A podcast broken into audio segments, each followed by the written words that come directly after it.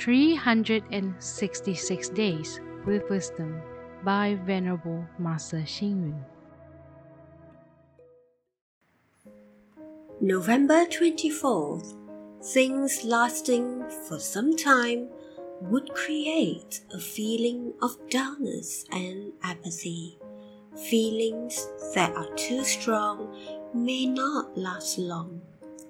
We need to learn how to brake in our life. People experience bad consequences due to unawareness to brake at the right time.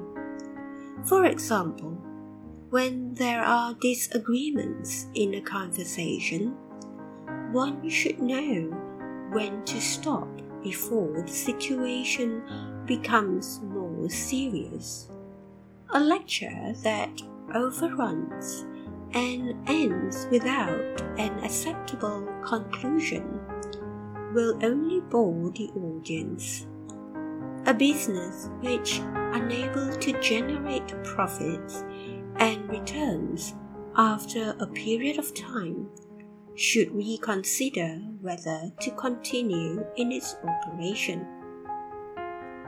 Greed will not come to a stop, and these can endanger and destroy our lives.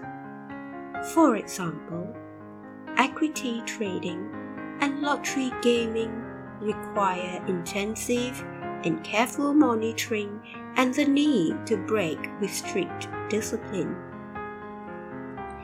As every one of us can see, 10 to 1 road accidents on freeways are caused by failure to observe the freeway's rules, especially driving over the speed limit.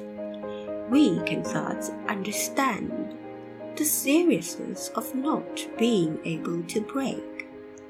People who practice religious beliefs should also brake when filled with remorse, discouraging, and negative thoughts.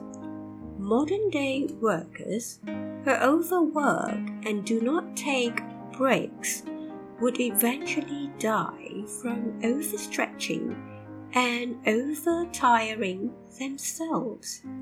Thus, practice braking at the right time is wisdom that everyone must learn. Read, reflect, and act. We need to learn how to brake in our life. People experience bad consequences because of unawareness to break or pause at the right time. Please tune in, same time tomorrow as we meet on air.